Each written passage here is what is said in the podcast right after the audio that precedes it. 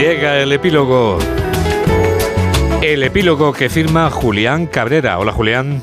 Hola Juan Diego, muy buenas tardes. Bueno, pues ponemos epílogo a una semana en la que se confirma que al gobierno le crecen los enanos y en gran parte por méritos propios.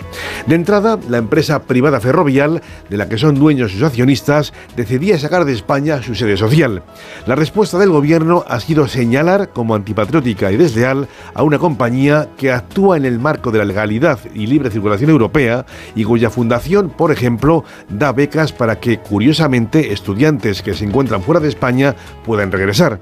Todo un golpe a la imagen europea del gobierno al que se suma el estado de shock en el PSOE por el caso mediador, en el que las juergas con prostitutas son solo la morbosa guinda de algo que habrá de investigarse en 11 piezas separadas y que presume una dimensión tal vez nada menor.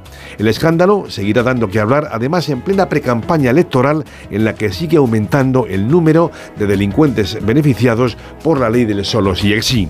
Complicado panorama electoral para el PSOE, aunque puede pasar de todo, porque como apuntaba el maestro Ray Leonard, el gancho al hígado más peligroso es el del púgil que se encuentra contra las